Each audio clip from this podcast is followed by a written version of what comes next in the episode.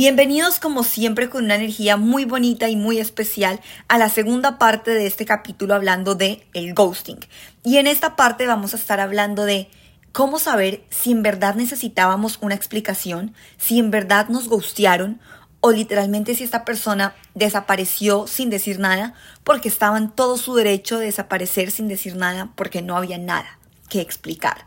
Y yo sé, suena una verdad muy cruda, pero es que desde que empezó esta vaina del ghosting, creemos que con cualquier persona que hablamos y nos deja de contestar es ghosting. Y le echamos la culpa al otro y no entendemos que muchísimas veces no todo es una relación. Pero antes de empezar a hablar, y como siempre me gusta poner una tarea muy pequeña, y la tarea de hoy es que piensen en un momento en el que sintieron que necesitaban una explicación, en un momento en el que ustedes consideraron que les hicieron ghosting o que han hecho ghosting para poder identificar, oiga, hasta qué punto todo hoy en día es ghosting y hasta qué punto no es desaparecer sin dar explicación. Aclaración muy rápida, ghosting es cuando una persona desaparece, aparentemente cuando todo va muy bien, de la nada, sin dar una explicación. Y si consideras que te ha pasado, tranquila y tranquilo porque no estás solo. Al 23% de adultos en Estados Unidos en una relación romántica les hacen ghosting, desaparecen sin darles ninguna explicación y el 40% de los adultos en Estados Unidos son ghosteados por un amigo. El 77% de las personas que buscan trabajo son ghosteadas por el empleador. Entonces, tranquilo y tranquila porque esta moda de desaparecer sin dar respuesta parece que es el status quo de la mayoría de relaciones personales y laborales en el mundo y que no estás solo y no estás sola y que por esa misma normalización que le hacemos a sentirnos ghosteados o a ghostear a las personas, porque es una tendencia que tenemos hoy en día de desaparecer, de dejar de contestar o de, ser intermitentes, contesto un tiempo sí, contesto un tiempo no, parece que esa fuera la moda de las relaciones tanto laborales como personales hoy en día, porque nos falta compromiso emocional y compromiso con el otro a través de un mensaje de texto porque desgraciadamente hemos caído en mantener las relaciones tanto laborales como personales en un mundo digital a través de las redes sociales. Y de aquí en adelante van a escuchar mi mera opinión en lo que yo considero que es ghosting y no, bajo mis propios principios y mis propios valores. Entonces, si usted quiere escuchar algo un poco más científico, pare, no siga escuchando y busque otra persona que le pueda hablar de esto y lo digo con toda honestidad y con toda sinceridad. Yo hablo desde mi experiencia, lo que me ha servido y lo que siento que le ha servido a las personas que me han rodeado y a lo mucho que paso mi tiempo leyendo de psicología. En primera parte, yo creo que cuando tenemos una primera cita, así llevemos un par de tiempo hablando o no, no estamos en el poder autoritario de pedirle a una persona el, oye, no quiero volver a salir contigo nunca más porque a veces esperamos una respuesta y tal vez la cita en nuestra perspectiva salió muy bien, entonces estamos esperando el mensaje para la segunda cita o el cómo te fue, cómo te sentiste, amé estar contigo. Tal vez para esas personas estaban conociendo, no sintió la química que tal vez tú sentiste y decidió desaparecerse. ¿Por qué? Porque fue una cita. Entonces, hay que normalizar el poder salir, disfrutar, tener una cita sin tener que estar esperando la segunda. Si tú llegaste a la primera cita y sientes, oiga, la pasé muy bien, yo quiero la segunda cita, pero la otra persona no, oiga, fue la primera cita, yo en lo personal considero que qué chévere poder salir con personas que tengan los pantalones de decirnos, sabes que no quiero una segunda cita, todo bien, cuídate, podemos ser amigos. O me caíste súper bien, pero podemos ser amigos y prefiero decírtela desde ya. Chao. Pero esa no es la realidad del mundo. No todo el mundo con el que tenemos una primera cita tiene que venir a decirnos, oye, sabes que no quiero una segunda. Yo siento que en la primera cita la otra persona está en todo su derecho a decir, sabes que no, no quiero. Independientemente de que nosotros estemos pensando, ¿será que fue porque no le di un beso? ¿Será que fue porque le di el beso? Mira, ese es problema de él finalmente, fue una primera cita, no había compromiso. Yo creo que el ghosting empieza a ser un tema mucho más fuerte y a cabalidad un tema mucho más pesado que deja verdaderos vacíos emocionales y que es una técnica manipuladora y que genera ansiedad en el momento en el que ya hay cierto grado de compromiso. En el momento en el que ya no fue solo una salida o, no, o nos llevamos hablando una semana después de la fiesta, dos semanas después de la fiesta, sino, oiga, llevamos hablando cinco meses, llevamos saliendo 6, 7 veces, hemos tenido relaciones sexuales 2, 3, 4 o una vez, nos hemos dado un, 2, 3, 4, 10, 15, 20 besos.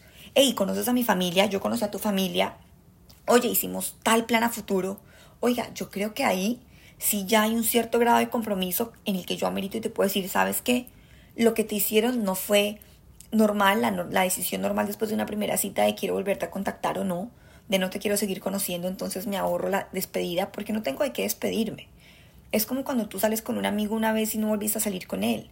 Oiga, no tengo por qué despedirme, pero ya después de un par de veces, de un par de conversaciones, de proyectarte a futuro, de un par de encuentros sexuales o no sexuales, dependiendo tu edad y tus principios y tus límites, oiga, yo puedo decir, ahí sí, me siento gusteado.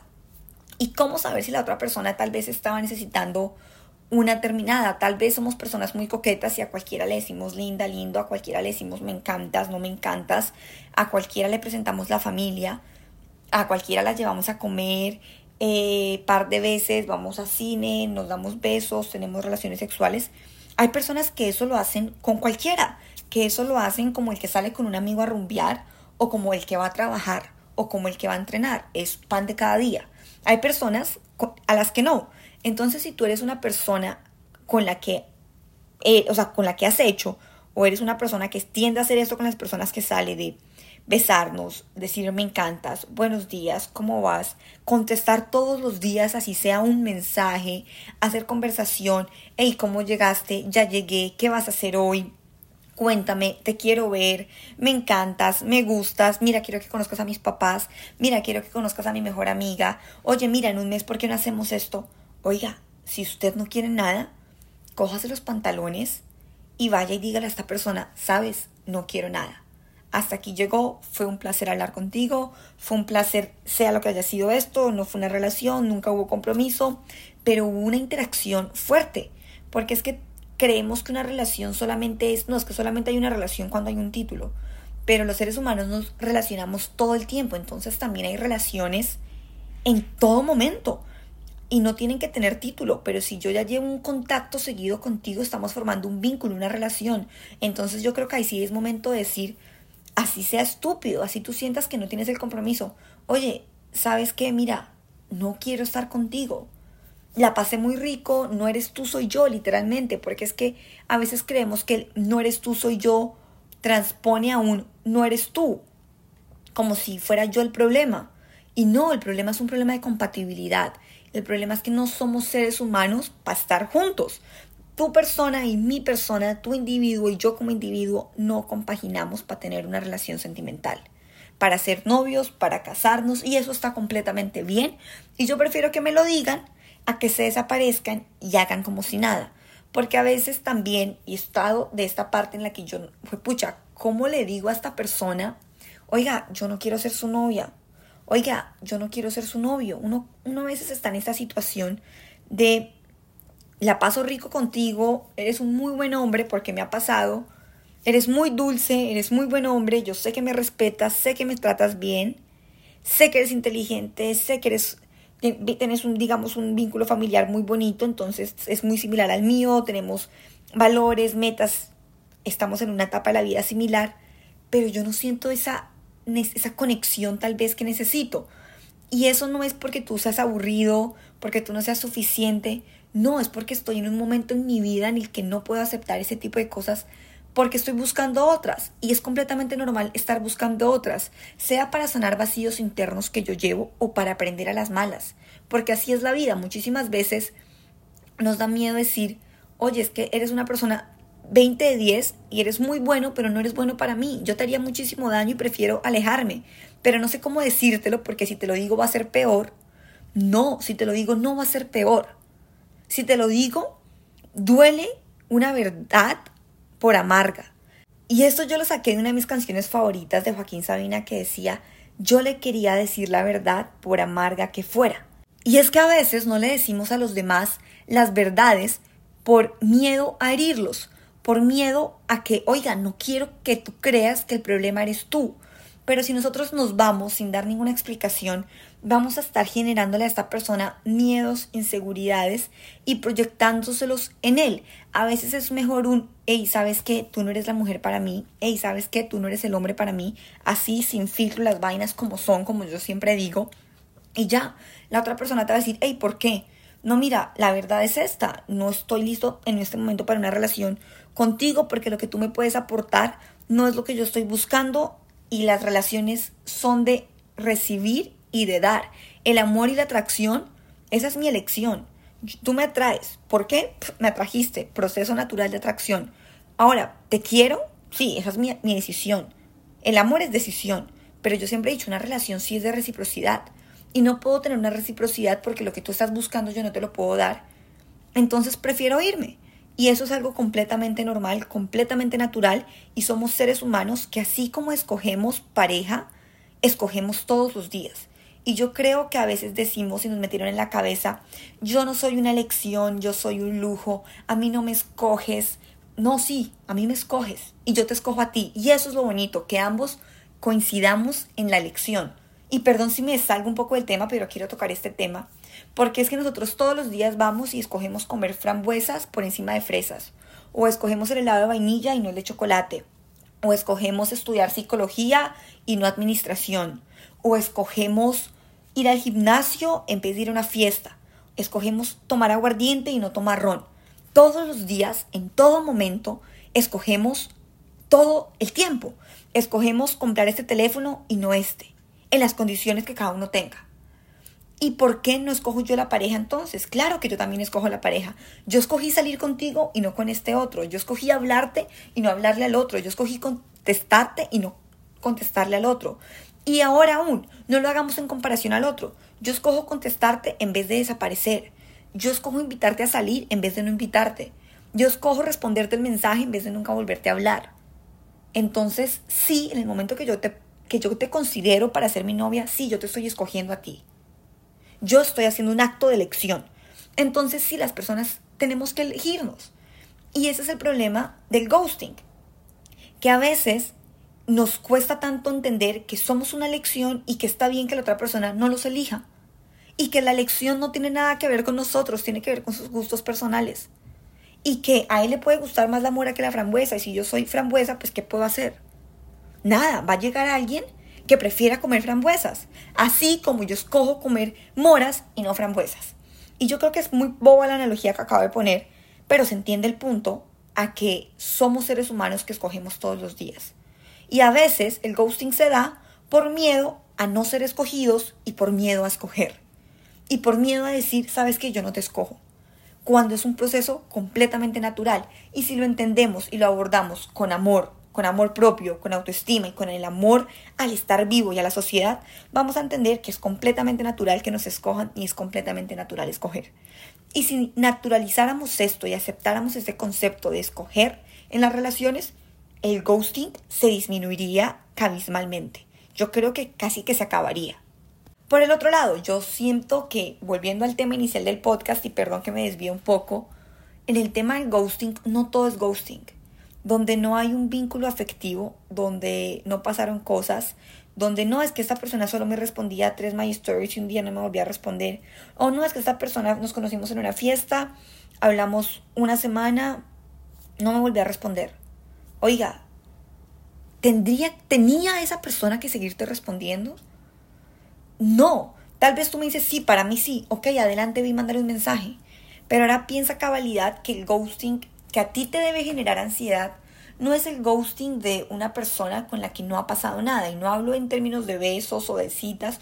No, hablo de en verdad un contacto y una vinculación. No, es que era el típico hombre que te responde cada cinco meses a una story y un día no volvía a responder. No, eso no es ghosting, eso es una persona intermitente.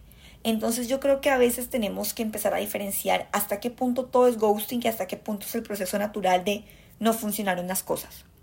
Ahora, yo sí creo que en el momento en que una persona se cuadra con otra, porque cuando estamos saliendo y empezamos a salir sin compromiso, tú puedes salir con más personas. Y eso es algo completamente natural y completamente normal. Si no eres mi novio, si no hay, digamos, que ya algo más formal, tú estás en todo tu derecho de hablar con 5, 10, 15, 1, 2, 3 mujeres más. O hombres, lo mismo.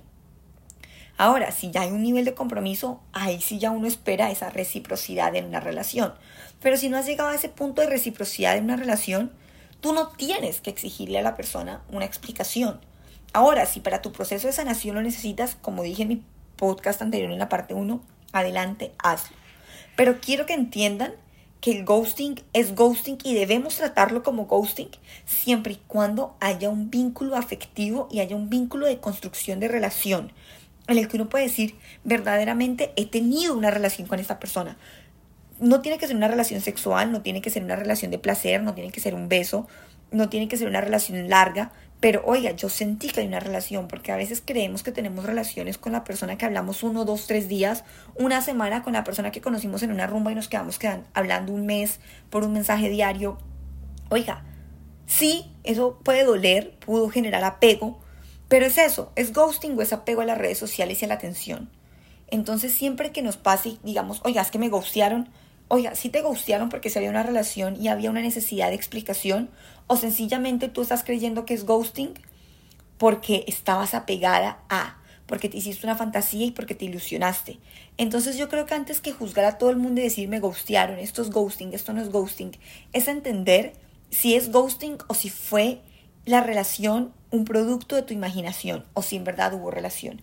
Y les dejo esta tarea para que si no han escuchado el podcast de por qué nos, ilusionamos, vayan y lo escuchen porque hablo mucho de eso, de cómo a veces nos generamos ideales de relación en donde no las hay. Y por eso después terminamos diciendo, ay, me gustearon. Y tal vez la otra persona va a decir, oye, pero yo qué te iba a gustear si no había relación, no había nada, no éramos nada. Y eso a veces duele. Y duele que no lo digan. Pero a veces es nuestro subconsciente generando el reflejo de inseguridades que tenemos por dentro que hay que trabajar y que hay que amar porque nuestras inseguridades hay que amarlas, aceptarlas y trabajarlas, porque nadie quiere vivir en las inseguridades, todos queremos convertirlas en seguridades. Y es un proceso que se puede, que toma tiempo y se los dejo para un capítulo después.